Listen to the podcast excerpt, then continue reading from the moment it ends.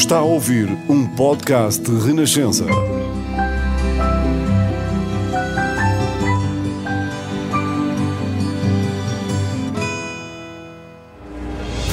Novos caminhos estão abertos à democracia em Portugal, de vitória do 25 de Abril. E esta hora marca a vitória da liberdade no nosso país. Que cada nova geração tenha uma vida mais digna de ser vivida. Não podemos consentir que os fascistas voltem ao poder onde quer que seja. Dos que amam a justiça e a paz.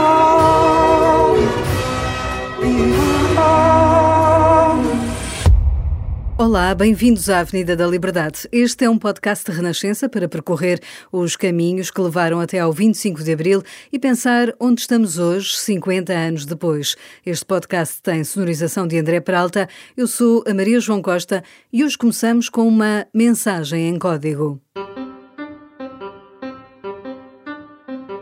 Tia Aurora segue Estados Unidos da América 25.0300. Um abraço, primo António. Pronto, o que interessava era o 250300, era no dia 25 às 3 da manhã e ia começar. Diz que, além de ter escrito um livro, feito um filho e plantado uma árvore, também participou no 25 de Abril. Mas o dia da Revolução, com que mais sonhou, viu acontecer com um oceano pelo meio. Nasceu em Lousa, em Castelo Branco, em 1942, foi para a Academia Militar aos 18 anos. Nove anos depois, a Guerra Colonial levou até à Guiné, onde cumpriu uma comissão de serviço até 1971. A 9 de setembro de 1973, coordenou a primeira reunião do Movimento dos Capitães no meio do Alentejo. Na véspera do 25 de abril de 1974, foi detido e transferido, contra sua vontade, para Ponta Delgada, nos Açores. O seu nome confunde-se com o movimento das Forças Armadas. Fez parte do Conselho da Revolução. Em novembro de 1975, substituiu Otelo Saraiva de Carvalho como comandante da região militar de Lisboa. É hoje coronel na Reforma e presidente da direção da Associação 25 de Abril. Vasco Correia Lourenço tem 79 anos.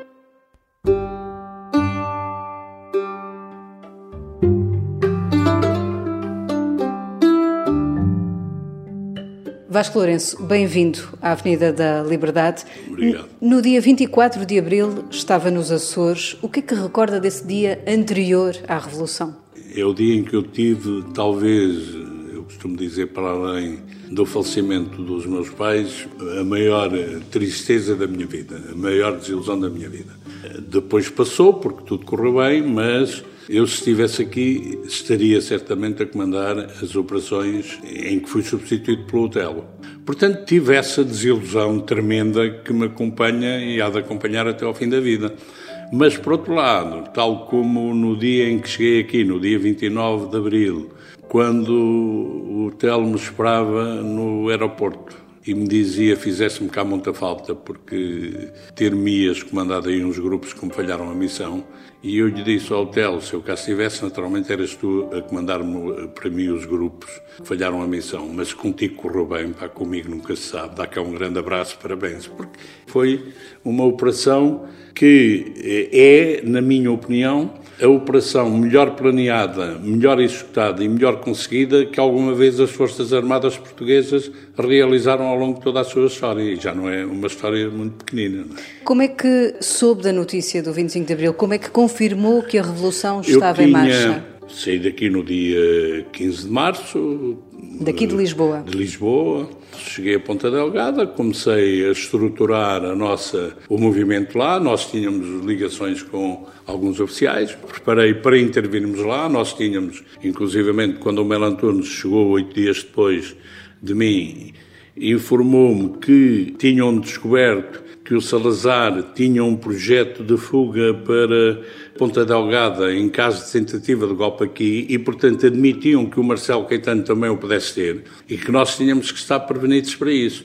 E eu disse, nada me dá mais gozo do que ser eu a comandar a guarda de honra ao Marcelo quando ele chegar no aeroporto e depois dizer ao hotel, olha, este já está dentro, já não te preocupas com ele. Nem isso me deixaram deixaram fazer porque resolveram o problema aqui rapidamente. E soube pela rádio? As ligações para aqui eram difíceis e eu aproveitei um capitão, por acaso, da Força Aérea, o Estevinho, que foi aos Açores numa delegação de estudo de coronéis e eu disse, olha, fiz um código, eu era criptólogo, dás este ao hotel, e no dia que o hotel puder, quando souber uh, o dia, a data, a hora certa, manda este texto num telegrama para essa direção que é a sogra do Melo Antunes, por razões de segurança.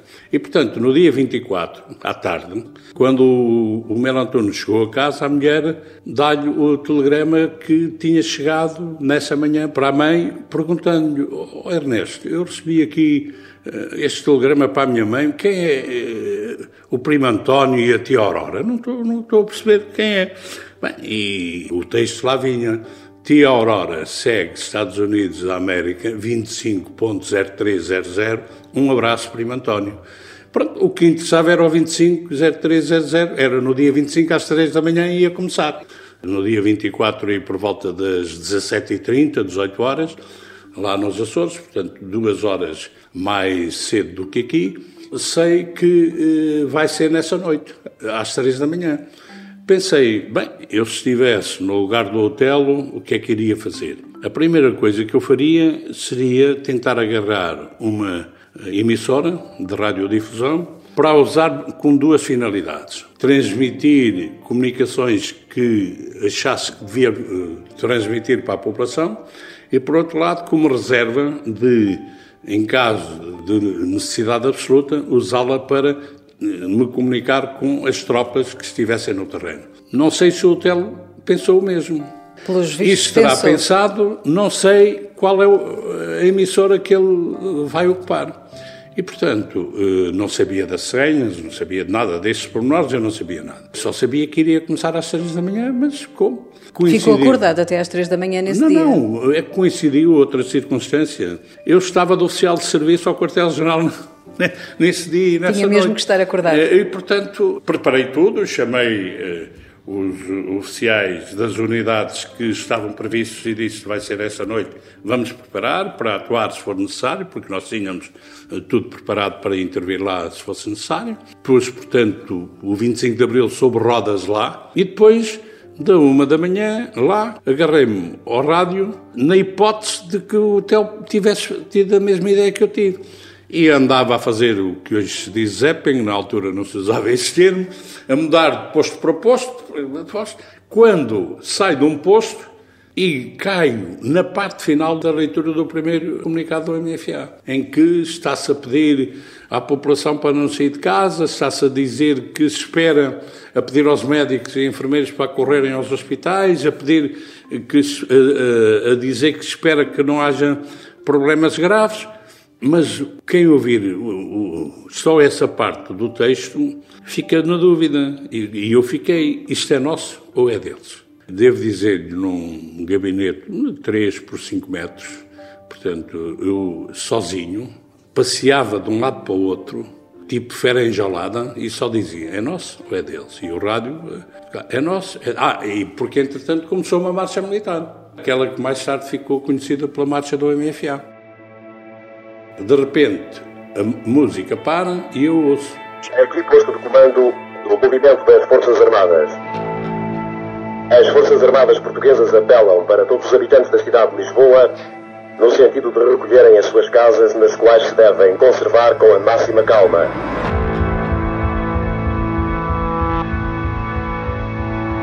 Aqui, posto de comando do movimento das Forças Armadas, a repetição.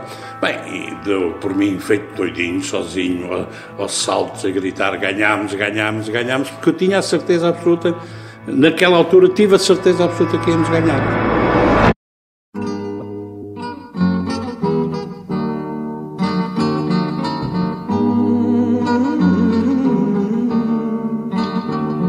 Como é que foi o dia 25 de Abril, estando em Ponta Delgada? Como é que o viveu? Eu vou acompanhando o que está a passar aqui através da BBC. Nós exigimos novamente ao Almirante uma outra reunião, sou eu que lhe exijo. Confrontei-o disso. O Almirante chegou à altura de se tomar uma posição. E ele começa a dizer, ah, é que eu não sei bem o que é que se está a passar. Não, mas... Ah, eu sei que há aqui dois oficiais, olhou para mim e para o Mano Antunes, que pertenciam, pertenceram ao movimento, e eu digo, ah, pertenceram ou não, pertencem. Você tem à sua frente o responsável operacional pelo movimento, que sou eu, e o responsável pela elaboração do programa uh, político, programa da BFA, que é o Mano Antunes. Portanto, decida-se. Ah, mas eu não conheço o programa, e eu rapei do, do, do rascunho, que o Melo Antunes tinha levado, e tem aqui o programa. Bem, eu obedeço a todas e qualquer ordem da Junta de Salvação Nacional. E ele a seguir pediu-me, eh, assim que terminou a reunião, oh, Sr. Capitão, por favor ponha-me em contato com o posto de comando do movimento das Forças Armadas. Para que eu não tinha eh, ligações especiais, comunicações. Liguei para a central telefónica pública e disse: Olha, descubra-me o, o, telefone o do posto de comando do, do movimento das Forças Armadas e faça-me a ligação. Passados 10 minutos a ligação estava feita. Quando me aparece uma jona, foitinho, olha lá, chama-me aí o hotel, não está, chama-me o Vitor Alves, não está, chama-me não sei não está, é pá, não está, ninguém, não, então olha, então eu vou chamar aqui o almirante, comandante-chefe daqui, e tu vais dar uma ordem ao almirante, vais dizer que a partir de agora passa a obedecer ao capitão Vasco Lourenço e ao Major Melo Antunes, entendido? E ele, mas desculpa lá, estás tu aí, sou eu que vou dizer isso ao almirante, tu, tu estás aí, és tu que diz. Não, desculpa lá, eu depois faço um, um desenho quando aí chegar para tu perceberes. Agora vais dizer isso ao Almirante. Ok, está bem. Ele, eu digo ao seu Almirante, tem aqui o posto de comando, passei-lhe o telefone, e eu só, sei, uh, só assisti, porque não havia o que eu dizer, o, outro lado da chamada. o que dizia ao Almirante. Sim, senhor, sim, senhor, Sr. Major, sim, senhor, entendido, perfeitamente. Sim, senhor, muito obrigado, muito obrigado. Pronto, desligou, vira-se para mim, muito obrigado, diga lá o que é que precisa a partir de agora.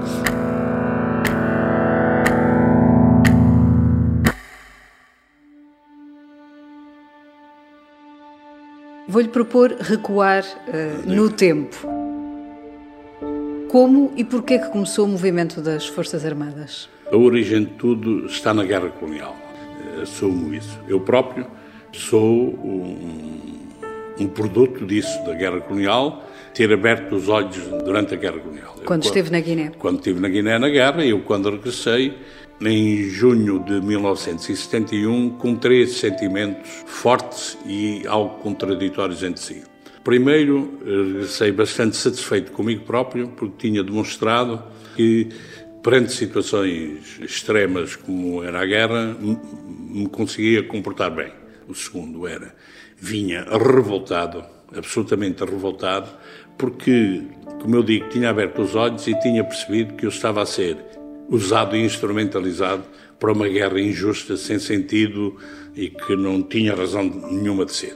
É Portanto, é esse o sentimento que dá sim, corpo sim, depois ao eu, movimento? Eu, eu, eu, para mim, vinha, vinha com esse sentimento. E depois trazia um terceiro sentimento, que é aquele que me empurra para aquilo que fiz, que é, vinha decidido a duas coisas. Uma, não voltar à guerra, se for preciso, deserto, mas vou sair, não volto à guerra.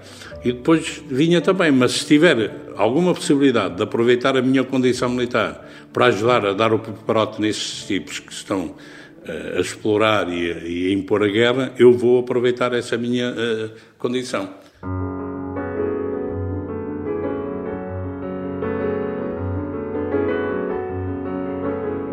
Quando vamos à tal primeira reunião, no dia 9 de setembro de uh, eh, 73, em Alcáçovas, perto de Évora, no Monte Alentejano, os 136 oficiais, capitães só, e por isso, capitães ou subalternos, e por isso o movimento que nasce ali ficou conhecido pelo movimento dos capitães. Uma... E essa reunião, quanto tempo durou? O que é que se lembra de, de, de não, pormenores dessa não, reunião, não, dessa primeira reunião? eu lembro-me logo da situação absolutamente caricata de... Nós estávamos organizados e tínhamos dois pontos de encontro em Évora o principal no Templo de Diana e o segundo era numas bombas de gasolina à entrada da cidade, quem vinha do sul. E tínhamos preparado um croquis, levava Débora até ao, a Alcáçovas, ao Monte Sobral. Tinha sido um croquis que o Diniz Almeida tinha feito, porque ele é que tinha arranjado o, o monte, que era um, um primo dele, que era o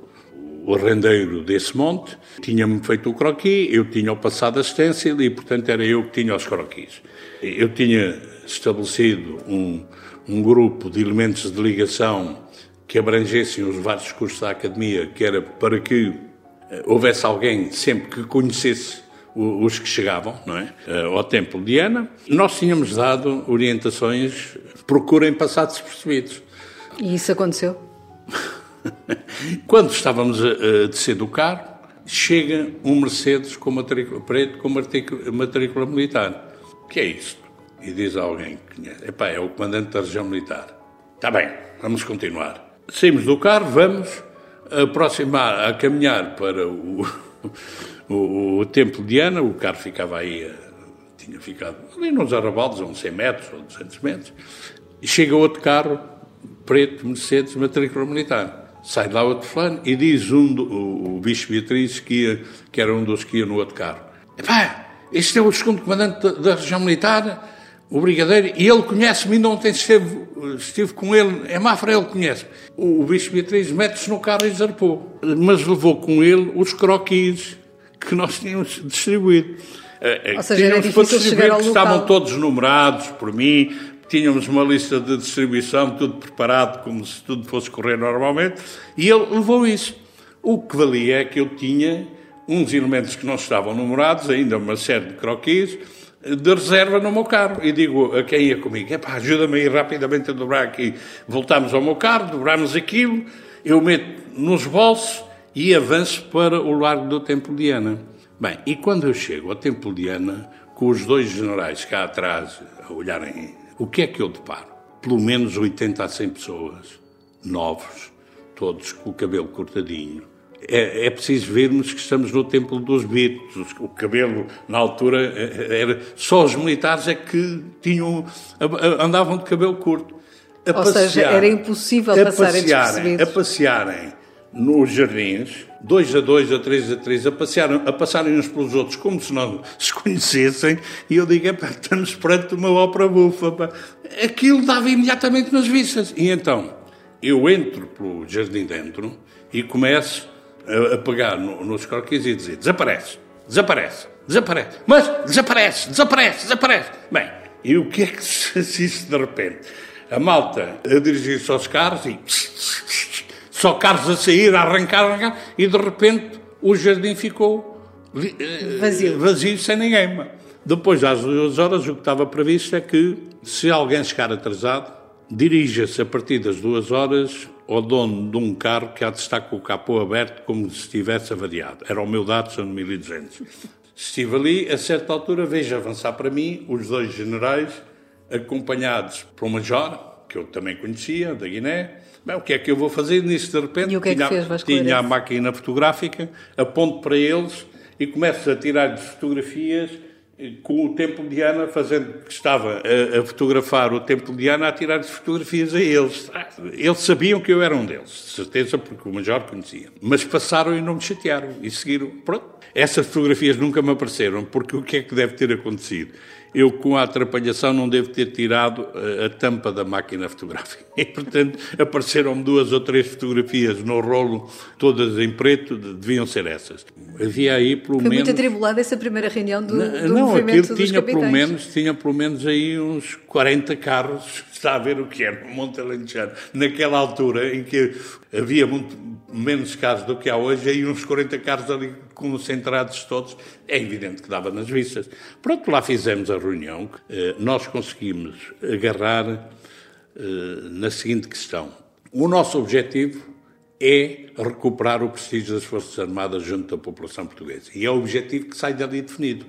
E que vai servir de instrumento de mobilização e de bandeira e de camuflagem. E, portanto, nós chegamos à questão do golpe de Estado, com essa evolução que é sonoramente rápida, porque demora menos de nove meses, como eu costumo dizer, a criança foi prematura, ainda trazia algumas más formações, pareceu que foi fácil, não foi nada fácil. Tivemos a competência, a capacidade para nos organizarmos e para ter a preocupação de apresentar um programa político aos portugueses, foi o programa do MFA. Vamos andar para a frente no tempo.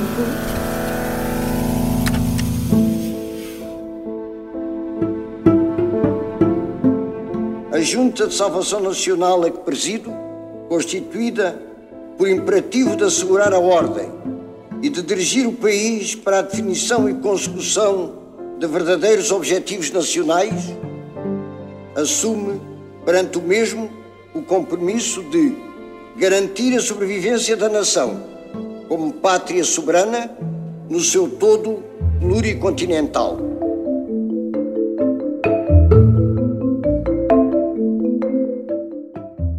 Às primeiras horas do dia 26 de abril, o general António Spínola foi à televisão apresentar a Junta de Salvação Nacional. Figuras como o Costa Gomes e o general Spínola para liderar, depois do golpe militar eh, de abril, foram figuras consensuais naquela altura para os, os capitães? Sim. O militar é uma característica, o civil também o terá, mas o militar tem no mais do, do, do que alguém. Por princípio, quer ter um general a comandar.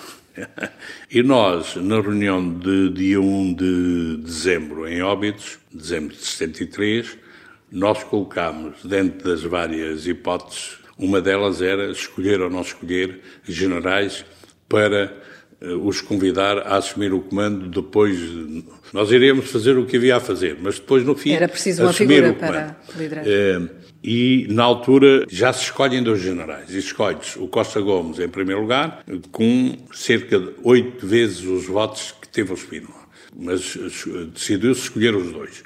Depois, em Cascais, no dia 5 de março de 74, essa questão volta a levantar-se, e aí é decidido efetivamente fazer o golpe militar, elaborar o programa político e convidar ou não dois generais para assumirem o poder, desde que aceitassem o nosso programa político. E aí, porque os espinolistas estavam lá em peso e tentaram inclusivamente que não houvesse programa político e tentaram impor o Espínola. O Costa Gomes teve quatro vezes os votos que teve o Espínola, mas ainda ficou absolutamente decidido que era o Costa Gomes que iria ser o presidente. Eh, eu penso que o aparecimento deles acabou por ser importante para o sucesso do movimento. Principalmente o parar indivíduos que podiam ter reagido contra e que não reagiram porque tinham lá, tínhamos o, o Costa Gomes e o Espírona, uhum. e portanto foi positivo.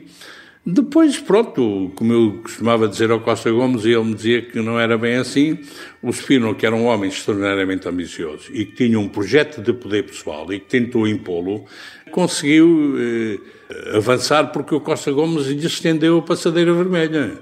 O Spínola... Tinha conhecido o Spínola eh, na Guiné? Na Guiné. Tinha acabado as minhas relações com o Spínola, recusando um convite pessoal que ele me fez para ir jantar com ele mandando-lhe dizer que jantares pessoais só com amigos e com ele não, não ia. Portanto, eu, capitão na Guiné, tinha tido esta relação com a Espina, mas antes do 25 de Abril, a primeira vez que eu tive necessidade de contactar com ele foi quando tive que denunciar a tentativa de golpe do Cousa da Riaga, já em dezembro de 1973.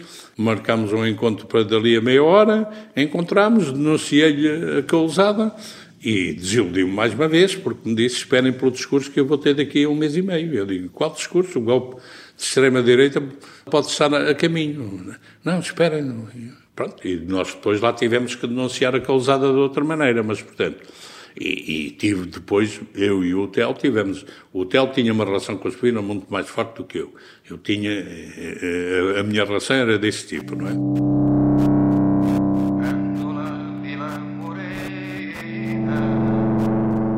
Eu reconheço que eu falar do Spínola é complicado, ainda que eu reconheça algumas virtudes no Spínola, nomeadamente o ter permitido que se desse a discussão na Guiné da questão da guerra. Aquela questão, é, é a solução é política ou é militar, o Spínola permitiu que se criassem condições para que isso... Eh, agora, tenho tido essas discussões com muitos camaradas que eu ainda hoje ainda hoje que eu reconheço como valorosos militares mesmo operacionais. Eu, eu para mim e a minha experiência mostrou-me isso, o Spínola era um bluff mesmo operacionalmente. Era um bluff. Agora, criou, soube... Mas foi essencial naquele momento na, na, na Junta de Salvação Nacional? Sim, sim. Não, foi, foi, foi... O aparecimento dele acaba por ser altamente positivo. Agora, eu, foi o que eu disse logo no primeiro dia os dois pés para trás, encostados à parede, porque ele vai tentar uh, cavalgar o poder. E tentou. E tentou.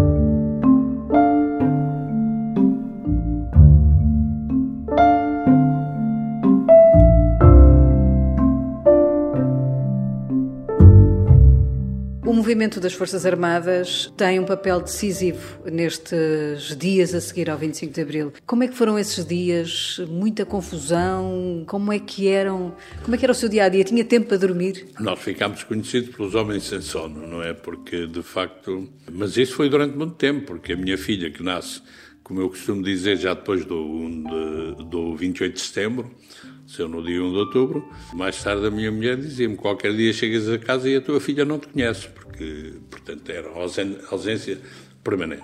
Mas, não, os, aquilo era um dia sem dormir, e, porque era necessário um militar para, para tudo.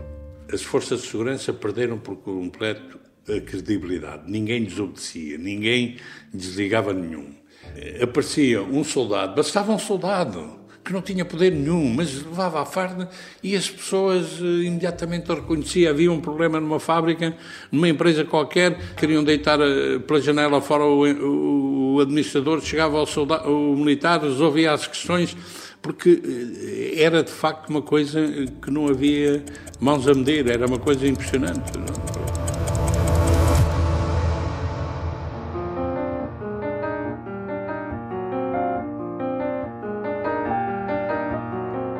Estamos hoje em 2022, passado quase meio século da, da Revolução. O que falta cumprir de Abril Vasco Lourenço? Eu terei que ser obrigado a dizer que não falta cumprir nada. Eu acho que o 25 de Abril está cumprido. O que falta, na minha opinião, eh, e o que tem acontecido com a evolução, é que os portugueses saibam aproveitar o 25 de Abril, que lhes deu as condições para construírem uma sociedade melhor, para construírem mesmo essa sociedade.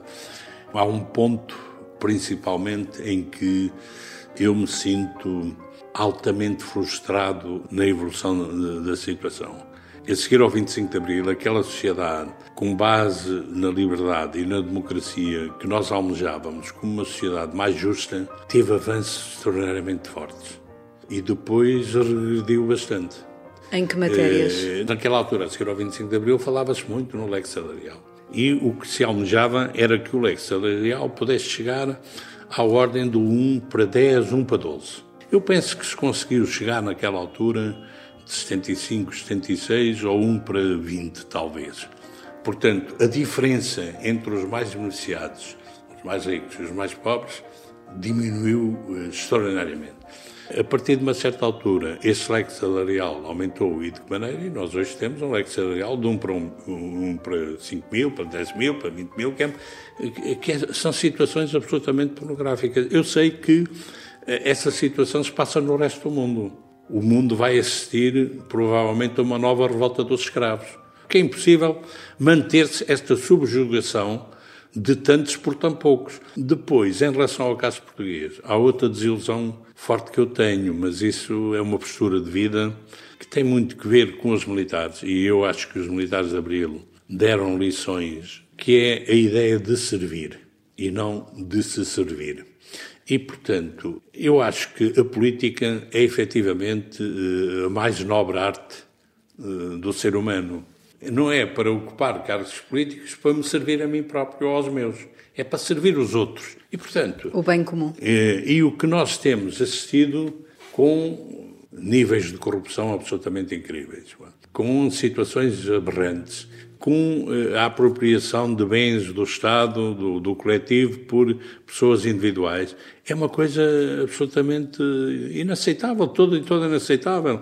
E temos andado a, ten, a, a tentar mascarar que eh, agarrem-me se não eu bato-lhe, que querem lutar contra a corrupção, quando não querem nada lutar contra a corrupção. E, e o mundo vai andando e, e, e, de facto, a grande maioria eh, de quem vai para a política hoje olha para a política como um emprego e não como uma missão para servir os outros. Sente que as forças militares perderam também poder político nestes Sim, 50 não, anos? As forças militares foram reduzidas a, ao mínimo, é? Foram reduzidas ao mínimo. Hoje são absolutamente descartáveis. Talvez essa situação de guerra comece quando começam a, a, a, sentir as calças a cair, começam a gritar, arranja-me aí um cinturão suspensório para segurar as calças.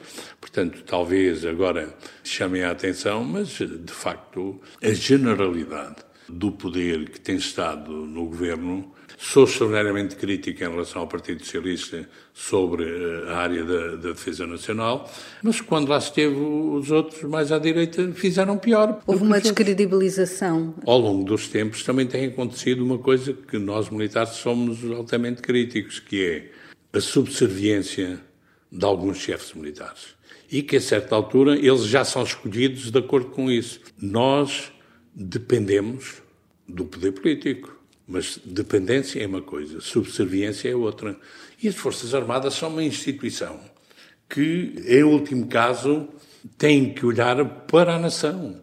Mas por que é que acha que uh, as Forças Armadas também perderam atração para os mais jovens? Uh, não, ou já isso, menos procura? Não, para já não, não é aliciente. Não é aliciente o indivíduo que sente que está numas Forças Armadas desprestigiadas, que não servem para nada, não sei o quê, quer vir para cá.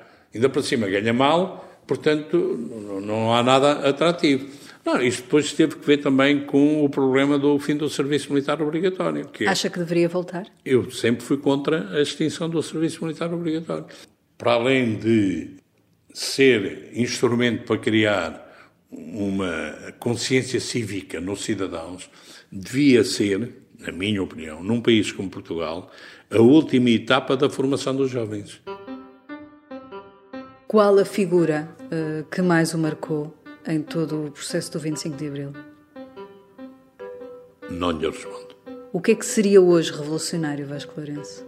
Hoje revolucionário era levar à prática a sério os objetivos do 25 de Abril em termos de justiça social.